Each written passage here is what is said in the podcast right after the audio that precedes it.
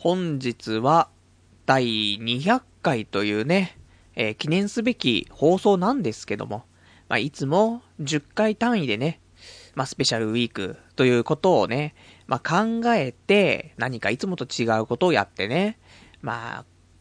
いろいろお話ししてるんですけど、で、まあ、100回の時は、まあ、それはスペシャルですよ。ね、10回がね、10個集まってますから。で、今回はそれが20個集まったわけでしょそうしたらさ、シェンロンのさ、ね、1匹や2匹は出るはずなのに、今回の200回記念放送、なんもございません。本当に、今までで一番何もないスペシャルっていうことでね。まあ、というのもね、あの、別にラジオに対して何かね、愛想が尽きたとか、ね、そういうのではなくて、あの、来週が、私今、検のね、宅地建物取引主任者試験の、えー、勉強真っ最中でございまして、で、来週の10月21日が、えー、試験なんですね。なので、正直、えー、いつぶりかな、こんなに勉強してんのは。ま高校、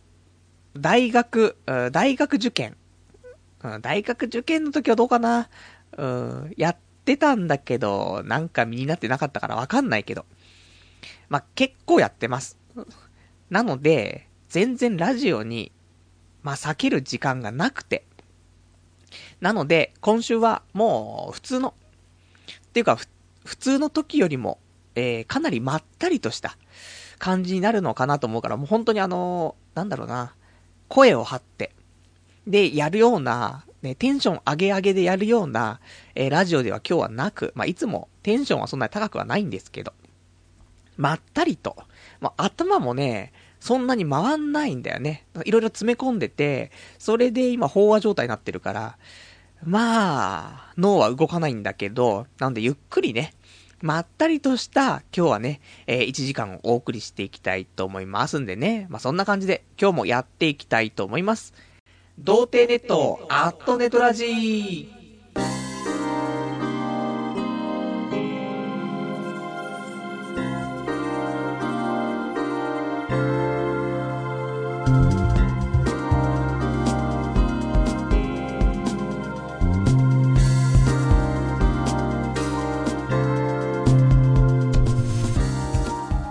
改めまして、童貞ネットアットネットラジパーソナリティのパルです。こんばんは。なんかいつもより声が穏やかでしょ？もう悟りの境地ですよ。一発抜いたぐらいの境地ですよ。そのぐらいね、まあ、仕事も疲れてますけど、今日もちゃんと仕事ありましたからね。だけど、その仕事以外の時間、もう勉強してるんだよ。この2週間は。まあ、この2週間だか、その1週間前からだよね。一応、いつからだっけ ?2 月から？かなえー、学校、宅建の学校通い始め。で、まあ、週1回の授業があって、それをずっと続けてきて、それでようやく、やべえと。このままじゃやべえと。エンジンかけなきゃやべえってなったのが、えー、いつからですかね。一応、1ヶ月前ぐらい、その、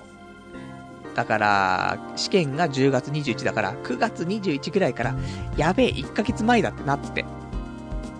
で、そこから10月に入って、やべえ、10月だってなって。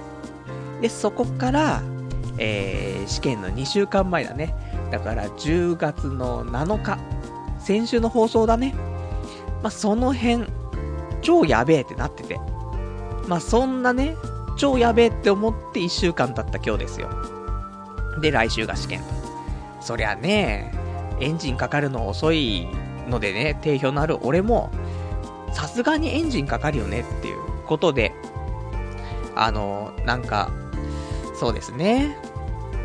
まあ、起きる時間はそんなにいつもと変わんないんですけど、仕事行く前やっぱりギリギリになって起きちゃう感じなんですけど、帰、仕事帰ってきてね、で、まあ、ご飯食べたりとは11時ぐらいで、そっからですよ、もう。もう勉強、勉強、しなくちゃ、しなくちゃ、つって。で、まずは、ご飯食べながらニコニコ動画のランキングをまずチェックして、で、まあ、10本ね、えー、10個の動画ぐらいはピックアップして、で、再生しながらご飯食べて、で、食べ終わったら、どうしよう、疲れちゃったな、つって。今日も仕事疲れちゃったな、もう仕事辞めたいな、って。思ってぼーっとして、やべえ、12時になってるっつってね。おかしいなと。仕事終わったの9時半で、家帰ってきて10時半で、なんで12時になってんだろうってね。思って、で、明日もな、仕事あるしって。で、早く寝ないと、まあ、体がね、持たないから。早寝早起きですから、やっぱしね。早く起きて勉強しようって思ってね。まあ、早く寝ちゃうっていうのはないですよ、でもさすがに。まあ、そこから、12時からは、勉強をして、で、まあ、3時ぐらいまで勉強してかな。で、お風呂入って、あと残り、まあ、4時ぐらいまで、えー、ちょっと、寝つきのね、前のね、ちょっと勉強するという感じが続いておりますので、まあでも言っても、1日3時間ちょっとぐらい。まああと電車の中で、まあ今、今までずっと2チャンネルのまとめをね、まとめサイトをずっと iPhone で見てましたけど、これも控えつつ、まあ見てますよ。さーっと見てますけど、そこまで、えー今までだったらどんぐらいかな。まあ5割ぐらいは中の記事も読んでたけど、もう今は2割ぐらいの、ね、あのーまあ題名、タイトルでちょっとね、惹かれるものだけを見るっていうね、感じで、あとは、電車の中で過去問をね、解いたりとか、あとは、えー職場のね、えー休憩中、今まではモンハンやってたのが、すいませんと、モンハンは、あの、試験の日まで 封印します。えーちょっと勉強します、つってね、え休み時間は、まあ1時間あるんですけど、まあ、最初の30分はご飯食べながら2ちゃんのまとめを見て、お前2ちゃんのまとめ見すぎだろって話なんだけど、そうですね。iPhone にしてから2ちゃんのまとめがね、はかどるはかどるっていうね。まあ、それのせいで俺の人生設計もね、おかしくなってきましたけど、で、30分は、まあ、休憩ですよ、本当に。さすがに仕事をね、ずっとしてるのも辛いから、で、仕事して、勉強して仕事も辛いから、なので30分は休憩しましょう。なので、ご飯食べながら2ちゃんまとめ見て、で、えー、休憩終わる、ね、までの間の30分、過去問をね、やって、っていうような生活を繰り返してね。で、先週はさ、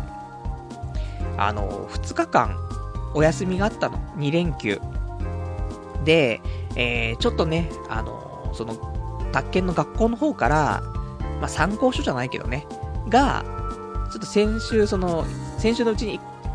まとめてね、ちょっとあの届いてない分がね、届きますよって話で、あの、その2連休の時にね、えー、その書類、その参考書が届けばね、ちょっとそれ見ながらね、えー、後期とかもね、ネットから見れたりとかするから、ちょっとその辺で来るといいなとか思ってたんだけど、その連休には来ないでね、昨日の土曜日にね、その参考書のね、えー、まとめたやつが来ましてね、もう一週間前だからそんな参考書いっぱい来ても俺も読み切れないからみたいなね、なってちょっとイライラしてましたけど、でもね、昨日届いて、もうすぐにそれをね、取り掛かってさ、やってますけど、で、その休みの、じゃあ、2連休どうしたのって、何してたのって言うんだけど、あのー、具合悪くなっちゃってさ、なんだろうね、季節の変わり目？相当、もう、体がね、調子悪くて、寝てましたね。2日間寝てましたね、ほと、ほとんど。あの、本当は、休みの日だから、休みの日は12時間勉強しようと、せめて。で、12時間勉強して、まあ、ご飯食べたりとか、お風呂入ったりとか、あと、雑務。で、ちょっとは息抜き必要だから、2ちゃん見たりとか、ニコニコ見たりとか、アニメ見たりとかっていう時間も必要でしょう。なので、まあ、1日12時間でも勉強しましょうと。で、2日連、ね、2連休あるから、したら2日間で24時間勉強しましょうという、俺の計画が逆ですよ。えー、2日間で24時間は寝てたよね。1日中2、3時間寝てたから普通に。もうダメだと思って。早め、早めのパブロン飲んでんのにダメだと思ってね。もう遅めだったんですけど。だから、勉強、まあ、したっちゃしたんだけど、まあ、過去問を、まあ、やったりとか、あと、もし、あの、自宅で受けられる模試もあってさ。で、それをやったりとかもしたんだけど、まあそんなんで、でも先週は、まあその休みの日も含めて、平日も含めて、その模試は、えー、何回やったんだ？何回かやってるんですけど、それで、一応ね、まあ、宅建って何よって話だと思うんだけど、知らない人もいるでしょう。聞いてる人が、もしかしたら、ね、小学生、幼稚園生の可能性もあるからね。で、宅建って何って、そういう話あると思うんでね、君たちには関係のないものだよって話なんだけど、あのね、なんでしょうね。まあ、建物とか、ね、土地を売るときに、まあ、必要な資格みたいな、ね、そんなアバウトなやつなんですけど、まあ、これ持ってると、なかなかいいよっていう話と、まあ、一応国家資格っていうね、ところで、まあ、基本的に国家資格って受けるのに、結構条件があったりすることが多いらしいのよ。あの、勤続年数何年とかさ、あと、大学卒業以上とかね、まあ、いろいろあったりするんだけど、宅建に関しては、そういう規定は特になくてさ、まあ、ちょっと未成年だと、その、まあ、宅建試験を受けられるんだけど、その後はちょっとね、話進まなかったりとかもあるかもしんないけど、まあ、別に、あの、普通に成人している俺ぐらいの人間だったらね、まあ、誰でも受けられますよと。犯罪とか犯してるとね、あの、試験受けて受かってもまたね、その後、話進まなかったりするからあれなんだけど、まあ、まっとうに生きてきたね、成人男性であれば、まあ、成人女性でもいいんですけど、まあ、成人している人だったら基本的には問題なく受けられますよっていう、まあ、そういう意味では、あのー、まあ、ハードルの低いというかね、まあ、最初にそういう受けやすいという国家資格になっております。それで、えっ、ー、と、一応これがね、50点満点。50問あって、えー、2時間でね、解きましょうと。試験時間2時間なんです。だから、1問あたり、まあ、基本で1問っていうのは、問題文があって、4択なの、大体。ね。問題文あって、これこれこれこれこれこれは、こうですか？ね。で、っていうのは1。で、2。で、これこれあれこれあれこれあれこれは何ですか？みたいな。それ2。で、3、4だって、まあ、結構長いね、文章が。で、まあ、そんなのが、それで1問。で、そこから4択で1個選んでっていうのを、まあ、50問あるんだけど、この50問中、だいたい8割。8、5、じゃあ8割じゃなくて、8割なんて取ったら大変ですよ。もう、俺8割はもう無理だね。7割。ね、合格ラインは7割なんだけど。俺の今のラインはどこかなみたいなね、ところもありますけど、えー、去年、一昨年は合格ラインが36点。ということで、7割、7、5、35。7割プラス1点というところだったんだよね。で、あとは、ここ10年ぐらいで一番合格ラインが低かったのが32点とかあったかな。まあ、かなり難しかったんでしょうけど、その年の問題は。なので、俺も、じゃあ36点取っておけば合格かなと思うから、まあ、来週ね、終わって、えー、試験終わって自己採点して、36点だったら祝勝会だよね。で、36点以下、まあ、32から、まあ、32で受かることはもうないと思うんだけど、34、35、あたりだったら、わかんないね。発表があるまでわかんないから、発表があるのは、合格発表は12月の第1水曜日らしいです。結構時間かかるのね。まあ、2ヶ月、2ヶ月とは言わないけど、丸々1ヶ月ぐらいのね、えー、採点期間があるっぽいのでね。だから、どうなんですか ?34、35点ぐらいだったら、可能性がないわけじゃないけど、ちょっと怪しいねって。だから35点が一番怪しいよね。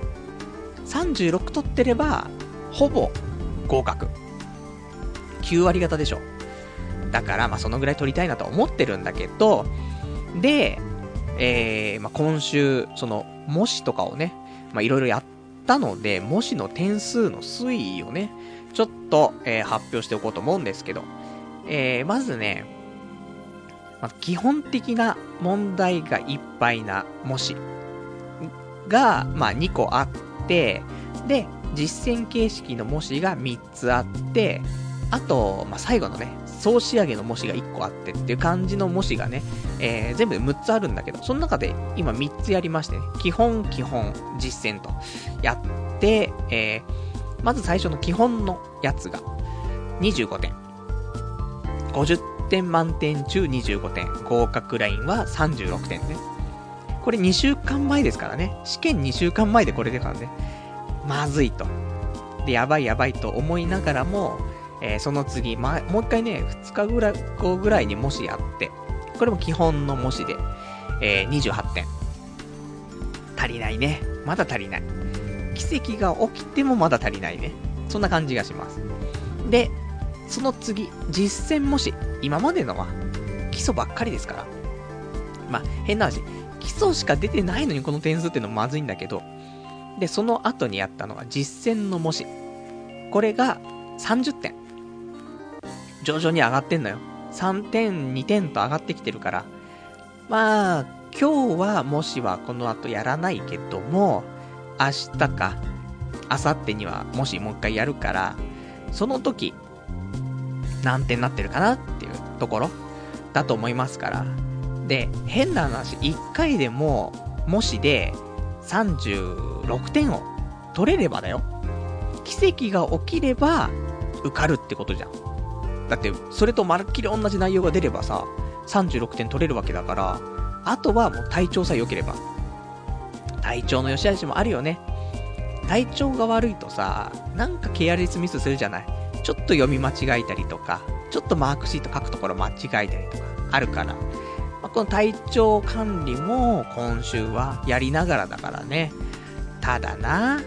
仕事がもうなんか疲れちゃってさ、体調管理とか言ってる場合じゃないぐらい衰弱してんだよね。げっそりしてんだよ。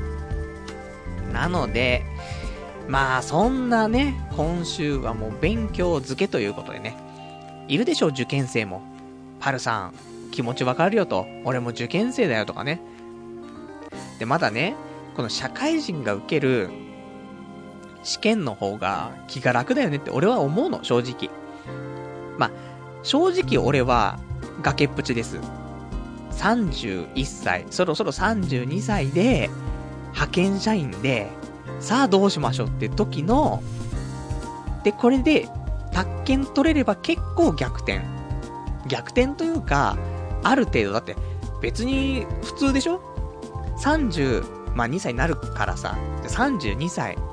派遣社員です。っていうよりもさ、32歳で、宅建持ってますって言ったらさ、あ、すごいっすねってなるじゃん。だから、そういう意味では俺も一発逆転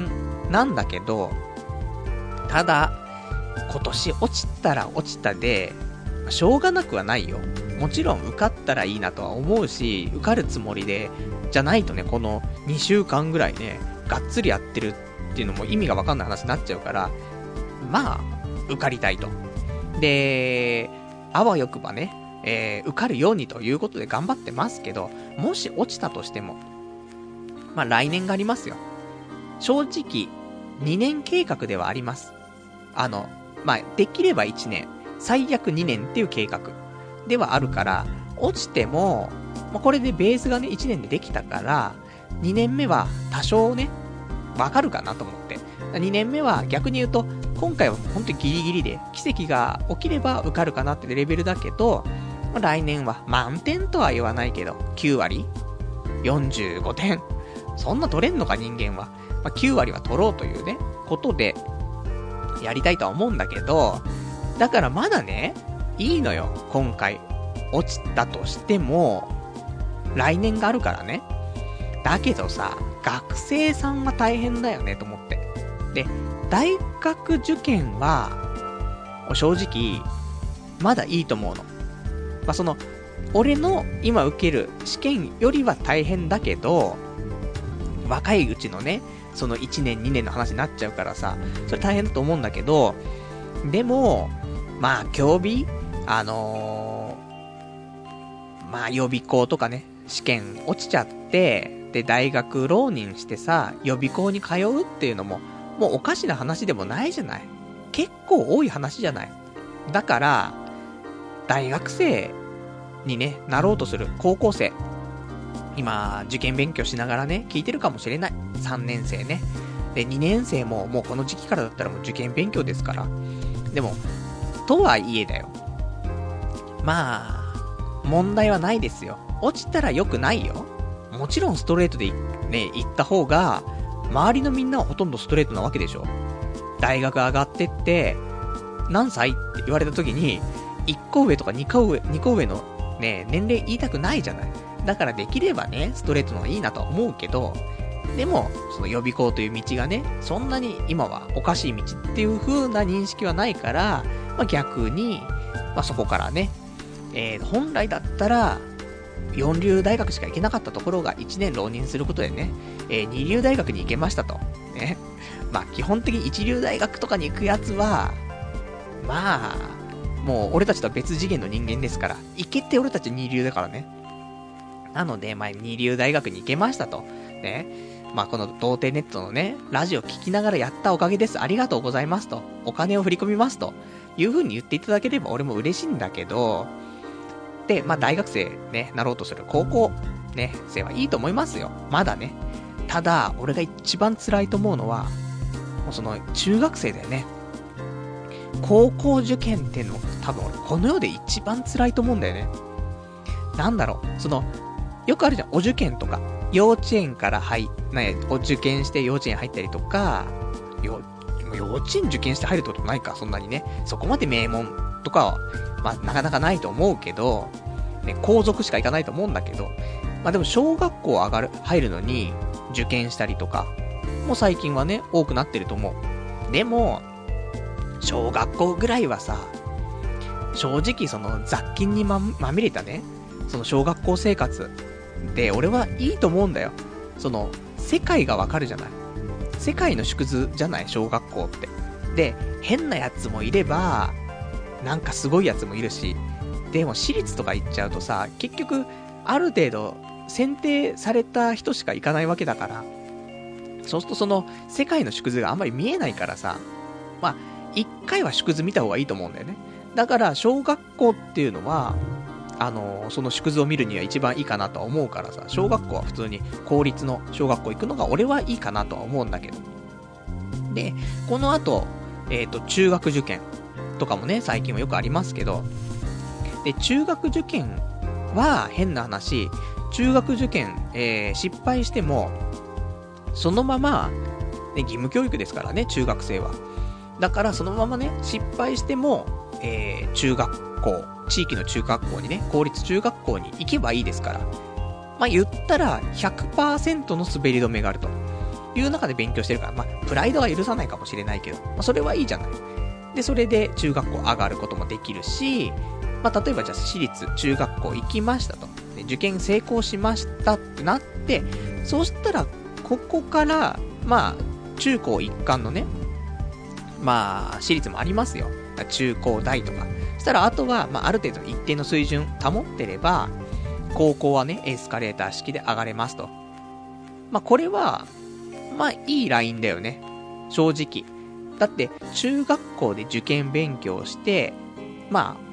失敗しても100%の滑り止めがある中で受けてるから、そこまでのプレッシャーないでしょ。で、受かれば受かったで、そこからは、あと自分がそれなりに頑張っとけば、エスカレーターで高校受験できるからさ、まあ、高校進学できるから、まあ、これが、まあ、安定ラインなんだけど、まあ、一番過酷で、一番多いのは、多分、高校受験、私立中学からの高校受験。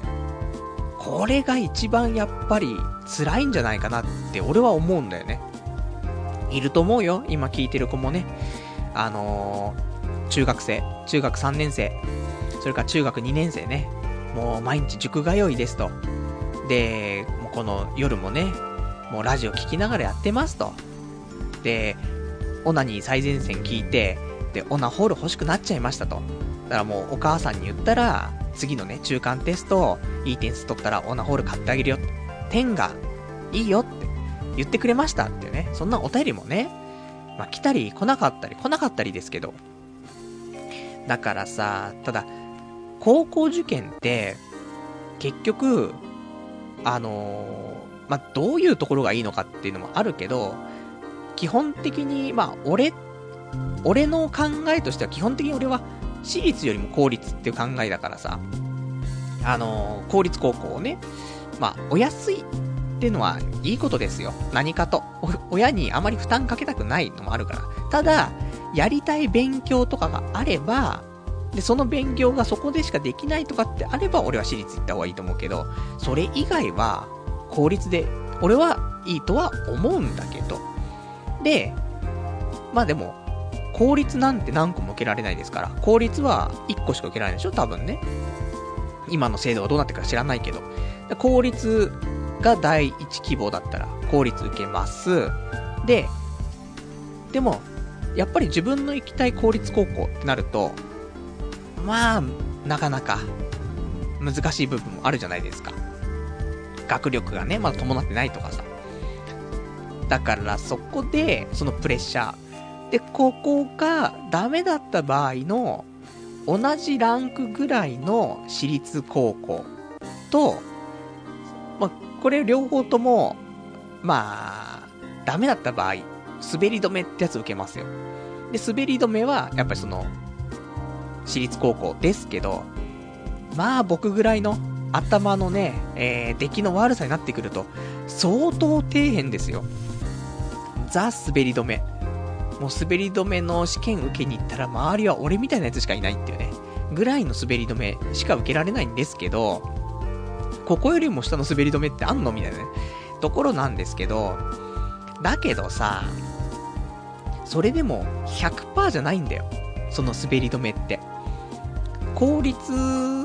なんて、中学、中学受験は、その、公立中学、ね、義務教育だから、絶対行けるわけじゃない。だけど、高校は義務教育じゃないから、これがね、大変だよねと思って。プレッシャーは絶対あるじゃん。90、90%大丈夫だとするよ。自分の学力から考えて滑り止めを受ければ、まあ、90%大丈夫。だけど、その10%。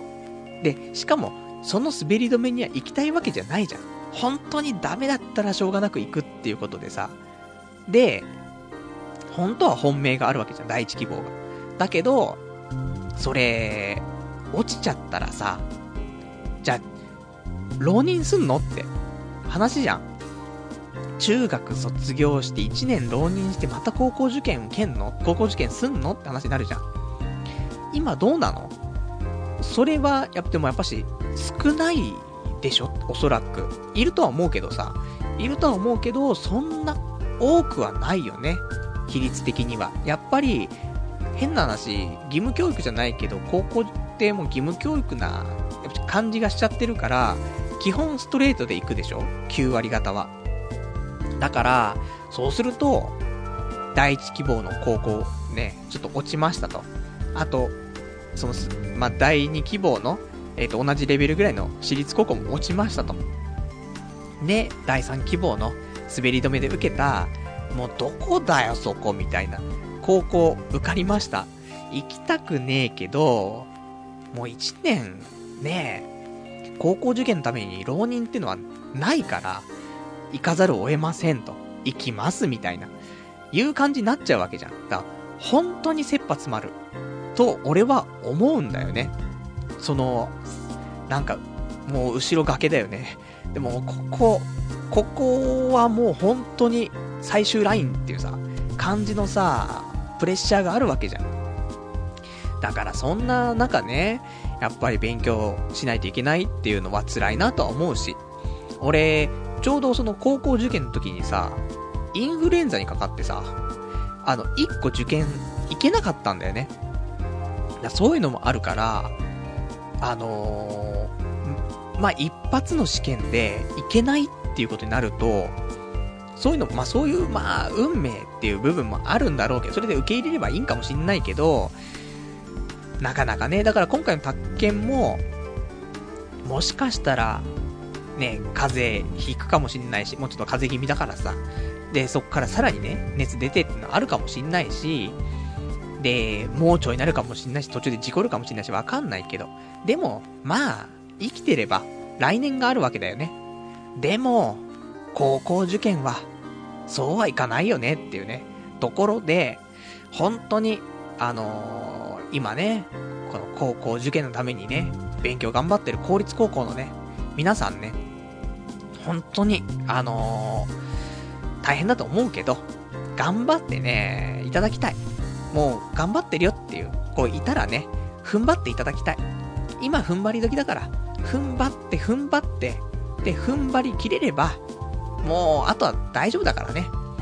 もう頑張りはもう無理でしょ。これ以上頑張るの無理だから。あとは、こ、これ以上ね、その頑張りを落とさないように踏ん張っていただくと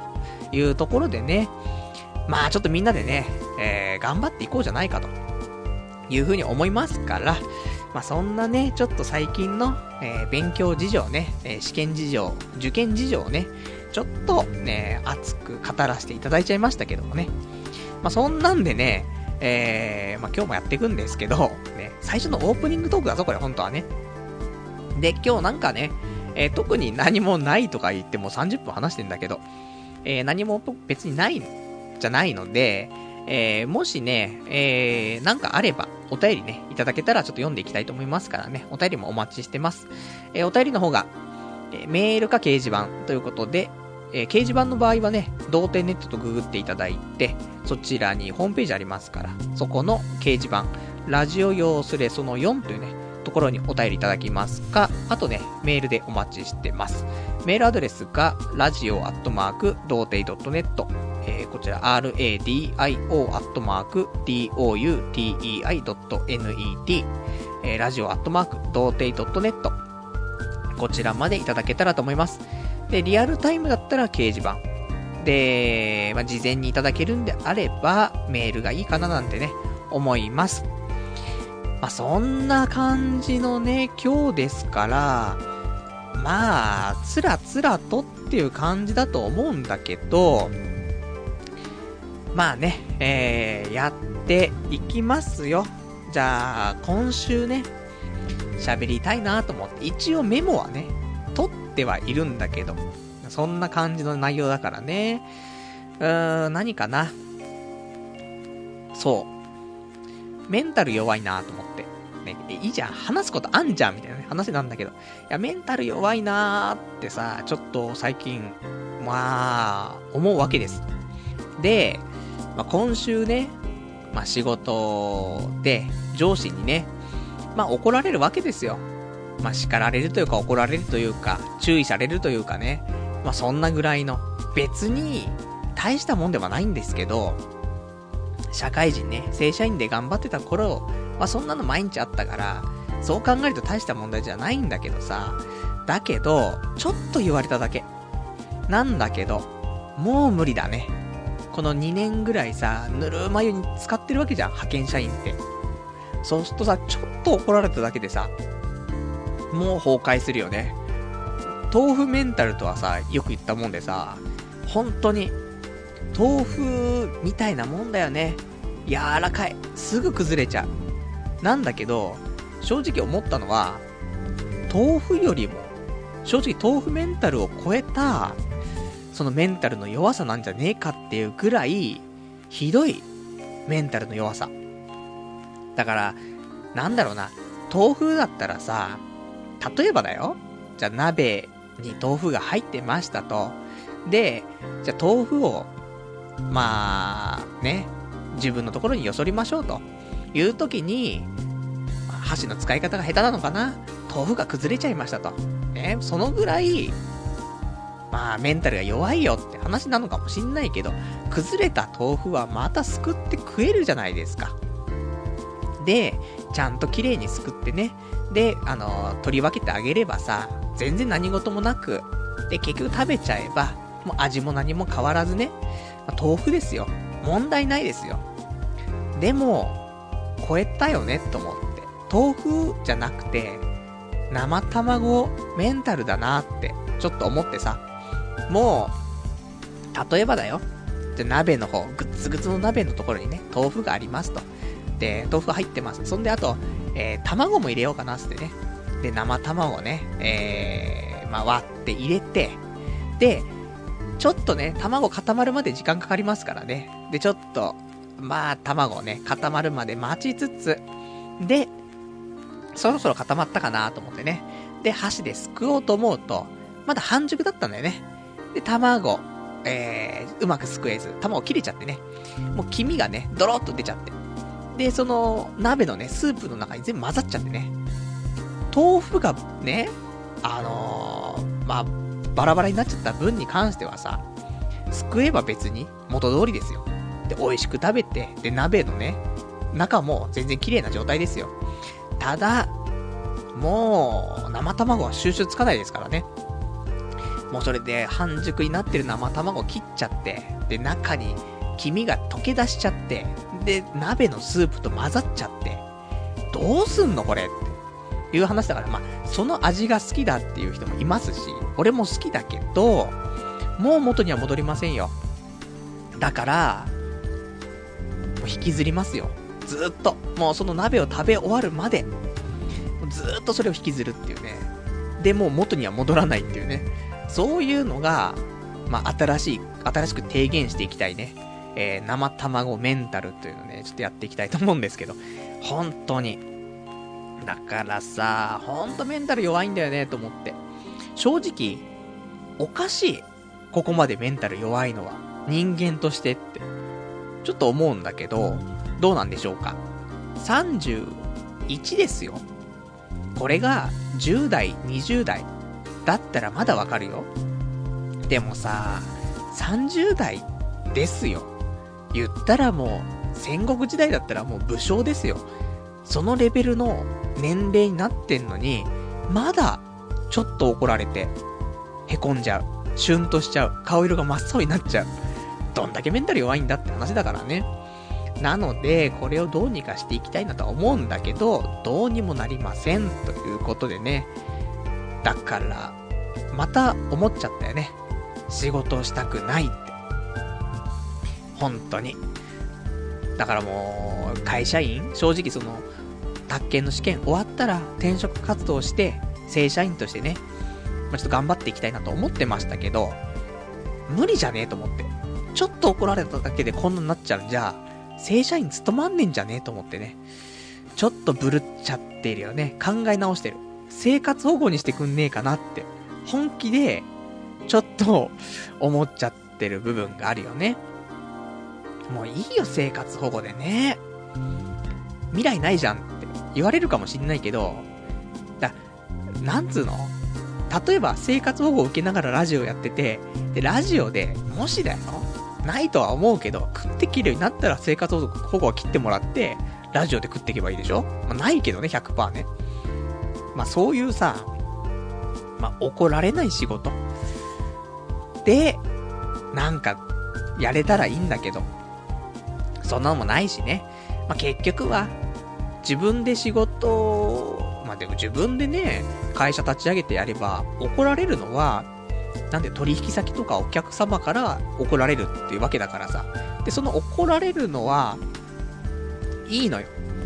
相手先から怒られたりとか、お客様から、まあ、言ったら第三者からの、えー、そういう、まあ、きついね、お言葉っていうのは問題ないの。だけど、その内部の、内部の、そういうきついお言葉が、俺はダメなんで答えちゃうんですごく。だから上司とかから言われるのは、本当に辛くて。口答えもしてもいいんだろうけど、しないじゃん、口答えも。すいません。ね、以後気をつけますって。言うしかないからさ。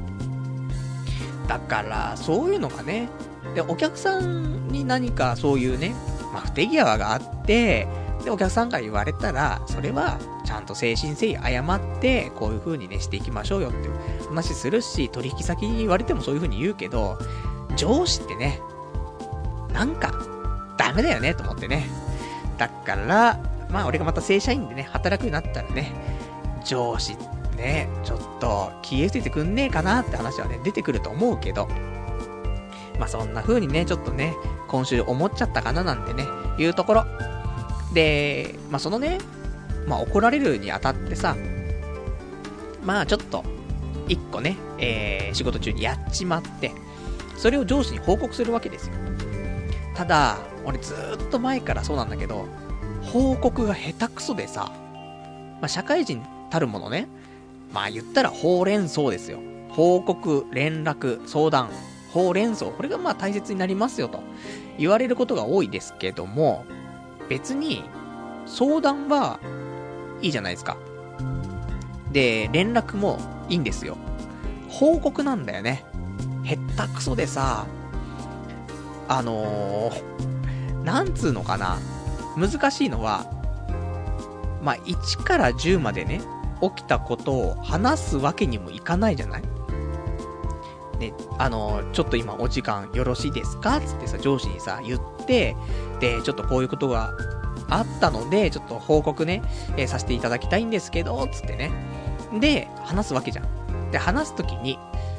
もう、例えば何月何日に、何というお客様から、同行の件でご連絡がありまして、で、この後私、こういう風に対応しまして、で、お客様からこういう風に言われましてと。で、結果、ちょっとよろしくない方向になって、今私の方ではこういう対応をしていて、えー、まあ、今後、えー、この後、えー、今いろんな話出てくるかとは思うんですけども、一応、先に報告をと思いまして、みたいなね、話だった。ら、あー結局何なの？みたいになるじゃない。で、俺もその、聞く1から10まで説明するのが、一番楽なんだよね。このラジオもそうじゃないあの、大体じゃあ今週何がありましたって話するときも、あの、結果は、ほんと最後の、ね、えー、最後の1分ぐらいで言ってさ、それまでの過程をすげえ長く喋るじゃない。そういう喋り方なんだよ、多分。脳の構造がさ。だから、あの、その、結果何なのって言われちゃうの。報告しようとするといつも。だから、ダメなんだなって思うんだけど、じゃあ逆にね、じゃあ、結果を言ったらいいのっていう話じゃん。でも、結果って難しくないと思って。結局じゃあ、例えば、えー、なんだろう、物をね、お客さんに売りましたと。で、で売ったんだけどお客さんが実際ね、あのー、確認したら、全然違う商品でしたと。お客さんが金返せと。ね。あと、粗品をよこせという風に言っていますと。じゃあ、わかりましたと。早急に返金して、粗品もお送りし、お送りしますと。いう話になりましたっていう仮の話ね。だった場合さ、結果って何って言うとさ、お客さんに返品、ね、あのー、商品返金、返金して、それで、えー、粗品を送りました。これ結果じゃない。でも、じゃあ上司に報告しに行くときに、結果から喋ろうと思って、すいません、ちょっと報告なんですけど、お客さんに返金して粗品送りました。なん、なんで？みたいな話になるじゃん。だから俺報告苦手だなと思ったんだけど、ただ1から10まで言ってると、結果はなんなんになるし、結果から言うと、なんでになるから、さあどうしたもんかなと思ったんだけど。ただやっぱしちょっと今回思ったのは、報告するのであれば、あのー、まず結果を考えて、で、じゃあお客さんに返金して、で、粗品送りました。ね。そしたら絶対上司からなんでって言われるんだから、じゃあなんでこうなったのかっていうこと、ね。なんでの答えもつけて報告すりゃいいじゃないっていうところに一応落ち着きまして。だから、お客さんに、えー、お客さんが希望しない商品をお渡ししてしまって、で、お客様が返金と粗品を要求してるのでね。なので、まあ、返金と粗品をね、えー、お送りしましたっていうぐらいの感じで軽く報告をした後で、ちょっと詳しく聞かせてもらえるかなってなったら1から10まで喋ればいいわけでしょ？だけど、その、簡易的な報告がね、できなくて。だからその簡易的な報告っていうのどうしたらいいのかなっていうのをちょっと今週ね、考えたところ、結果を言うのではなく、結果をまず考えて、そこに肉付けをして、で、多少肉付けしたら、それを報告するというのが一番いいんじゃないかなと思って、当然だろうって声しか聞こえないですけど、でも、こういうのも、なかなかね、わかんないんだよ。ほうれん草が必要だっていう話は聞くでしょ？だから必要なんだって言うんで、それは心がけるんだけど、その内容、ね、中身はどういう風になってるのっていう、そこまでは、どういう風にしたらいいよとかっていう話はないからさ、そんなにね。なので、で、上司によってもさ、まちまちじゃない結果から先に言ってっていう人とかさ、なんかいろいろいるけどさ、でも結果から先言ったってもう分かりやしねえだろって。結果だけなんて言ったって意味わかんないんだからさ。だから、まあ今言ったようなね、感じで報告するのが、まあベストなんじゃないかなっていうね、ことを31歳になって悟るというね、えー、素敵な人生の、えー、歩み方ね、しているかななんて思います。じゃあまあそんな感じでね、あとはね、えー、あと今日喋りたいの話はね、なんでしょうね。まあ、特にはないので、ちょっとお便りをね、いただいてるから読んでいこうかな。えー、ラジオネーム。えー、ラジオネームが、えー、ラジオネーム、メノさん。え、気温の差が大きくて、体調崩しやすい時期ですよね。時々ツイッター拝見してますが、あまり調子良くないみたいですね。勉強も大変かと思いますが、体も大切にしてくださいね。頑張ってというね、お便りいただきました。ありがとうございます。ね、本当に、気温の差が激しい。先週ぐらいからでしょ。急にね、寒くなったりとかしてさ。でも、何着ていいかわかんないね。夏から秋に切り替わる時の服を何に切り替えていいかわかんなくて、一応長袖。まあ、今までずっと半袖かポロシャツだったんだけど、えー、今は、まあ、七分丈ぐらいのシャツか、えー、長袖のシャツ。で、えー、シャツというかその、なんつうんですか。普通に羽織るやつじゃなくてね、普通に着るやつだから。だから1枚で。ね、2枚着てませんよ。基本1枚ですからね。まあそんな冬のね、半ズボン履いてる小学生かよって話になっちゃうんだけど。いや、やっぱしね、なかなか何着ていいかわかんなくてね。なんで、結局、薄着になっちゃうからね。だから風邪ひくんだよねって分かってはいるんだけど。まあ仕事行くにさ、行くのにその家から駅まで歩いて、で、会社のね、最寄りの駅から会社まで超歩くんだよね。だから、もう歩いてると超暑くなるから、だからもう、着たくないんだよね、服をいっぱい。で、服着ると重いじゃん。俺、重いの嫌いなんだよね。だから、もう1枚でいいわって思っちゃうんだけどさ。だってもう俺、パーカーでパーカーのフードがついてるでしょ。フードがついてるだけで重いわって思ってパーカー着なくなっちゃったからね。そのぐらいの、ね、感じなので、まあでもね、今週はちょっと暖かくしないと、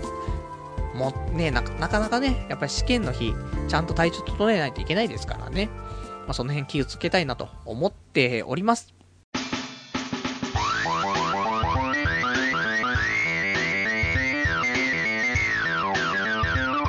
童貞ネットアットエドラジそれでは、ね、今日も、まあ、ほどほどのお時間来ましたから、えー、お別れのコーナーしていきたいと思います。お別れのコーナーは今日読めなかったお便りとかね、まあ、喋りたかったことなんかをつらつらとっていう形なんですけども、じゃあ、ちょっとお便りね、いただいてるからね、まずはちょっとお便り読んでいこうかな。えー、ラジオネーム、えー、ラジオネーム、まどかさん、えー、どうしましょう。読んじゃおうかな。ごめんね。これ、これまどかさんが書いたのかしら？違ったらごめん。えーっと、おなほに納豆を入れるとすごいっていうね、えー、お便りいただきました。ありがとうございます。違ったらごめんなさい。えーとね、おなほに納豆入れるとすごい。まあ、それすごいよね。まあ、読まなくていいみたいだったんですけど、一応読みたくなっちゃってね、読んだんですけど、まあ、食品オナニー？よろしくはないとは思うの。俺もうどんオナニー推奨派だけど、だけど、本当はよろしくないかなと思うんだけど、ただやっぱし粘り気のあるもの、で、ローション以外のものって考えると、納豆、あの粘り、その粘りも、その引っ張られるような粘りを生んでくるじゃない、納豆って。相当すごいよね、多分ね。ただ、もうオナホは使えなく、なんていうのオナホは一回限りで。だから使い捨てのオナホだったらいいよ。天が買ってきて、使い捨てのね。で、そこにローションが入ってるけど、ローションはぶん投げて、ね、おかめ納豆ぶち込んでってね。で、俺のチンポで引き割りにしてやるぜっていうぐらいの勢いでやったら、相当ですよ。まあ、一回やってみたいけど、俺あんま納豆好きじゃないからなっていうのと、えっ、ー、と、オナホールも、ね、もう納豆まみれでどうしようもないことになると思うけど、チンコが納豆臭くなるぜ。で、そしてその納豆の匂いが当分消えないと思うぜっていうね、ところを考えると、結構リスクが大きいかなと思うの。ただ、えー、気持ちいいだろうな。相当気持ちいいんだろうなと、ね、いう風に、ちょっと思いました。ね、お便りありがとうございます。あとは、ラジオネーム羊がいる水族館さん。えー、ニュータイプの、ニュータイプ誌ね、えー、のアニメアワード。今年、えー、かっこ去年冬を含むは、アイドルマスターが7冠を制したらしいぜというね、お便りいただきました。ありがとうございます。みたいだね。そのアニメのアイドルマスター。まあ、あれ、一応アニメのアイドルマスターってことでいいんだよね。まあ、これが7冠を制したって、まあ、いろんな部門があってさ、それをね、まあ、総なめではないですけども、ほぼ、まあ、アイドルマスターが占めたということでね、嬉しい。僕もアイドルマスターアニメ見て、好きになった。まあ、今までもね、アニメ始める前も、ニコニコ動画とかでね、そのアイドルマスター系の動画があれば多少なりとも見てたけど、でもゲームしたことないし、だからそんなんでもなかったけど、アニメ見て、相当好きになったよね。まあ、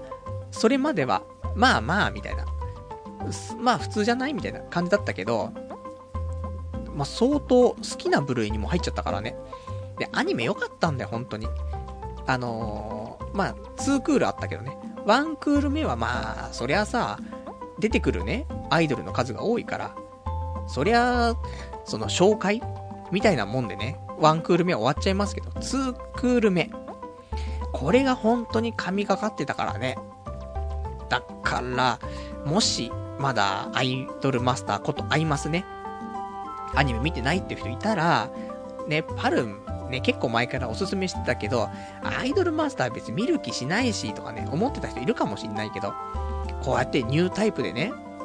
もう、アニメ雑誌と言ったら、ニュータイプ。なんだけどさ、まあ、アニメディア、アニメージュ、ね、いろいろありましたけどね、中学校の頃よく買ってましたけど、まあ、その中のニュータイプですから、そこでの、もう、七冠ですからね、ちゃんとその後押しがもう来ましたから、まあ見て損はないでしょうということですからね。で、これで、まあ、アイドルマスター見たけど、外れじゃんとかってね、パル、お前責任取れよって言うんであれば、それは俺に言わないでニュータイプに言ってもらえばね、まあ、丸く収まるかなと思いますからね。まあ、ちょっと見てなかったら、えー、まあ、レンタルビデオとかでもね、あると思いますからね。アイドルマスター、ぜひね、まあ、ワンクールで切らないで、ちゃんとツークール目、最終回まで見た上で感想を言ってほしい。ぜひね、あの、まだ見てない人いたらおすすめですよ。で、あとは、えっ、ー、と、ラジオネーム、昇進者さん。パルさんはピクシブって見てますか？えー、踏む系もあるし、プロの絵師さんも投稿してますが、エロくて、絵の上手い人も大勢いるので、パルさんの二次元でイキたい時のおかずには事欠かないかとってね、お便りいただきましてありがとうございます。 pixivね。まあ、そんなに見てはないですね。結構昔、 pixivができた頃とかは、ちょこっと見てたけど、まあ、自分がね、そんなに絵を描く人ってわけではないからね。もう絵描くなんて、1年に1回年賀状で描くぐらいでしょ？だからそんなに、まあ、自分が描く人じゃないとなかなか見ない部分もあったりすると思うけど、ただやっぱしそういう、いろんな絵がね、あのー、投稿されてるから、そういう意味で普通に、あのー、見るのも楽しいのかなと思うんだけどさ。で、俺も久しぶりにピクシブ見てさ、で、やっぱり、今はレベルがほんと高いよね。ランキングとか見てもさ、まあ、プロが多いのかなあともそのセミプロ的なさ、ところ、イラストレーターとかもいっぱいいるしさ、だから、見ててさ、すっげえうめえなと思って。で、まあ、エロもね、あるっていうことなので、まあ、ちょっとね、見ていこうかなとは思うんだけど。まあ、まあまあ、どうなんですかね。どこまでエロいのがあるのかってことなんですよ。多少ね、僕も、あのー、いい年してますから、まあ、想像でも全然問題ないですよ。本当に。あのー、ハイスクール DD のさ、CM に切り替わる時のさ、アイキャッチとかで抜ける男ですからね。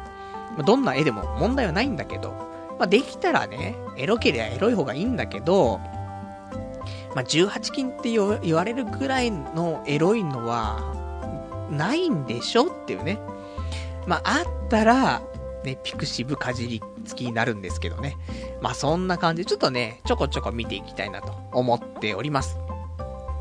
あとはラジオネーム、ガオガイガーさん。パルさん、こんばんは、バカ野郎。アウトレイジビヨンドを見てきました。えー、実際、仇じゃない人って僕らからすると、えー、怖いし、迷惑極まりないですよね。ー、先日、放送でサウナに行こうと思っていると言っていましたが、ロッカーの鍵を、えー、ロッカーの鍵のつける位置に気をつけてください。なんでも右足首に鍵をつけている人は、ゲイ界隈では OK のサインなんだそうですよ。あーな展開にならないように気をつけてください、この野郎というね、お便りいただきました。ありがとうございます。この野郎バカ野郎っていうね、ところなんですけども。アウトレイジ。まあ俺アウトレイジを見てないから、アウトレイジビヨンドも見てないんですけど、相当、まあ面白いというか、なんか見た人は、えー、バカ野郎この野郎言いたくなっちゃうっていうね、そんな病にね、えー、陥ってしまうという話をよく聞きますけど。で、俺はあの、ニコニコ動画のさ、なんかあの、たけしさんがゲストに来るっていう、そのアウトレイジビヨンドの宣伝もね、兼ねて、そのなんかたけしさんゲストに呼んで、ちょっと、あの、やりましょうよっていう、ニコニコ生放送があってさ。で、それで、あのー、その時にね、たけしさんが話してたんだけど、あの、バカ野郎とこの野郎はね、意味が違うんだと。あのね、バカ野郎っていうのは、その、下町の方で、あの、なんていうのかな。まあ、言葉の最後につける。まあ、そんな言葉らしいんだよ。だから、外国で言うところの、なんか、有能って言うわけでしょ？その、まあ、オッケーみたいなさ、うん、これこれこうだけどオッケーみたいなさ、つけるわけじゃん。それがバカ野郎ってことらしいのよ。だから、別にバカ野郎に、あのー、の言葉にバカ野郎って意味は特にないらしいのよ。だけど、この野郎に関しては、この野郎らしいのよ。だから、バカ野郎は基本的に言葉の後ろについちゃう。ね、ものが下町のね、そういう言葉遣いとしてバカ野郎らしいんだけど。で、この野郎はこの野郎で、普通にこれは、あのー、この野郎っていうね、ところで使っているみたいですよっていうね。まあ、そんなね、えー、お便りいただきました。ありがとうございます。で、えー、他、お便りいただいてます。ラジオネーム、低血圧な音楽隊さん。えー、高校入試は、普通にべん、えー、普通に生活していれば、大抵、えー、受かる。えー、大学受験はちゃんと勉強しないと受からないよ。指定校は別だが、というね、お便りいただきました。ありがとうございます。これはあれでしょ？まっとうな脳みそを持ってる人はでしょ？でも、まっとうな脳みそじゃなくてさ、その、中学校に入ってから落ちこぼれたやつとかってさ、きついんだよね、高校受験。俺がそうなんだけど、俺も、小学校までは天才だったからさ、そっから中学行って急にね、劣化しますから、そっからの高校受験、結構しんどかったよ。一応、塾は行ってたから、まあ、塾行ってればね、まあ、多少なりともさ、まあ、模試とかもあるしさ、で、塾行ってれば、まあ、そんなにね、そこまでひどいことにはならないし、俺も一応第一希望のね、公立高校は行ったけど、商業科だけど、まあ、行ったからさ、まあまあ、それはそれでね、あのー、ギリギリなんとかなるかなとは思うんだけどさ。でもね、例えば家庭の事情で、公立高校じゃないときついよと。いう家もあるじゃない私立のお金はさすがに出せませんみたいな。そしたらさ、公立高校受けるしかなくて受かるしかないんだけど、で、ただそれで公立高校ね、じゃ自分の希望する公立高校だと、ちょっと受かるか受からないか、ね、五分五分かなっていうところは受けられないんで、そしたら。もうかなり下げて、滑り止めに近いぐらいの公立高校受けなくちゃいけなくなっちゃうんだよね。まあそういうのもさ、そういうので、公立高校も行きたいところに挑戦もできなかったりする。っていうのが、やっぱり高校受験の、まあいろんなそういう、もう一発勝負っていうようなね、意味合いがね、あると、まあきついところもね、あったりするんじゃないかなというふうに、ちょっと思いますね。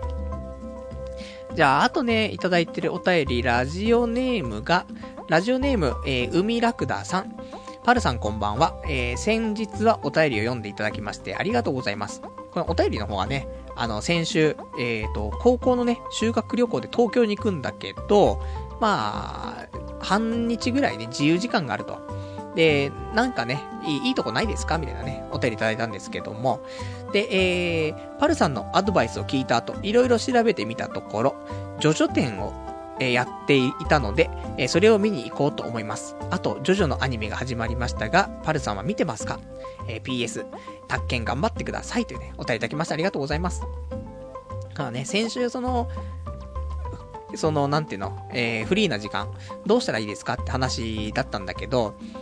まあ、せっかく東京来るんだけど、東京名物見てもね、またあれなので、東京で、そのタイミングでしかやっていないイベントとか、ね、催し物とかに行ったらいいんじゃないかなって話してね。で、それで調べた結果、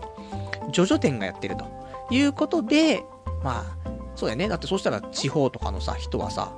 ね、東京でジョジョ店やってっけど、俺、行けないから見れなかったわっていう時にさ、あ、俺行ったわってなるとさ、いいなってなるわけでしょ？だから、ナイスチョイスだと思うね。じゃあジョジョ店。で、ジョジョのアニメ始まりましたけど。まあ俺もね、アニメとか見てる場合じゃないんだけど、ジョジョ1話だけ見ちゃったね。ね。ズキューンつってね、見ちゃったけど。まあ俺もジョジョそんなね、あの、ジョジョファンなのって言うと、そういうわけではないから。友達とかはね、結構好きなやつ多いけど。あの、俺第3部までしか見てないからね。で、そこで、えー、力尽きてしまいましたから、あれなんですけども。俺ももう、まあ、シルバーチャリオッツですよ、本当にね。そ、そのぐらいの知識しかないですけどね。えー、まあ、そんなんでね、えー、まあ、ちょっと一応、宅建終わったらね、溜まってるアニメをね、いっぱい見ていきたいなという風に思っております。あとは、えー、今日他に喋りたかったことね、そうだな、えーとね、まあ、大した話もないんだけど、なんだろうな、女性とさ、何かあった場合、まあ、基本ないんだけどさ、例えばだよ。例えば、じゃあ、宅建終わって、で、解放されてさ、で、帰りに、ちょっとバーとか行って、一人で飲んでてさ、そしたら、たまたま、ね、宅建帰りの女の子がいて、え、宅建今日受けてきたんですか？みたいな話になって、で、意気投合して、そっからセックスして、で、ただ付き合うとかじゃなくて、その日、その日限りのね、関係だった場合ですよ。その場合、ね、あの、あえて、あえ、あえての場合ですからね。うん、パルさん、場合って言えないんですか？みたいに言わないでくださいね。で、その場合ね、あの、言えなくないと思って。ラジオで、そういうことがあったんだって。なかなか言えないと思うんだよね。だから、例えば、なんかちょっと気になる女性とか、今度ね、ちょっとそういう女性とどっか遊び行く約束したんだとかって話だったらね、例えば合コンした女の子と連絡先交換して、で、ちょっとやりとりしてたら、今度ちょっと映画行くことになったんだとか、そういうさ、ステップを踏んでって、で、付き合ってとか、そういう話だったら、普通に問題なくみんなの前でするっていうのは問題ないと思うんだけど、なんかさ、突発的なそういう何かあった時にさ、なんか、言えないし、言いにくいよね、と思って。まあ、言ってよって話なのかもしんないけど、なんか言いにくいなと思ってさ、そういうことを想像してさ、なので、あの、そういう恋人とか、付き合うとかっていう話になったりとかっていうところのお話は、えー、ラジオでね、もちろんしていこうとは思うんだけど、もし、何かあった時は、多分ラジオじゃ言わないかなって思う。っていうことだけを先に言っておこう。え、もう今後何やるかわかんないから。俺ももう31歳でも32歳になるでしょ？もう30いったら、結構みんなやることやってるよ。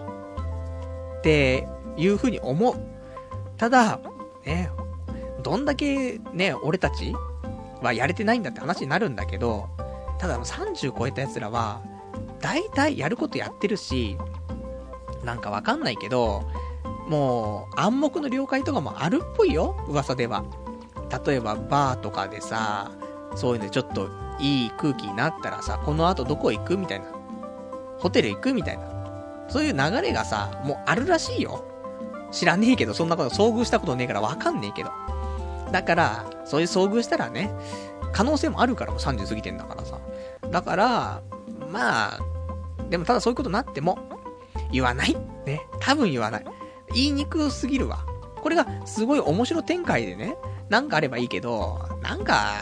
ちょっとね、言いにくいような内容だったら言わない感じになっちゃうかなっては思います。まあね、その辺は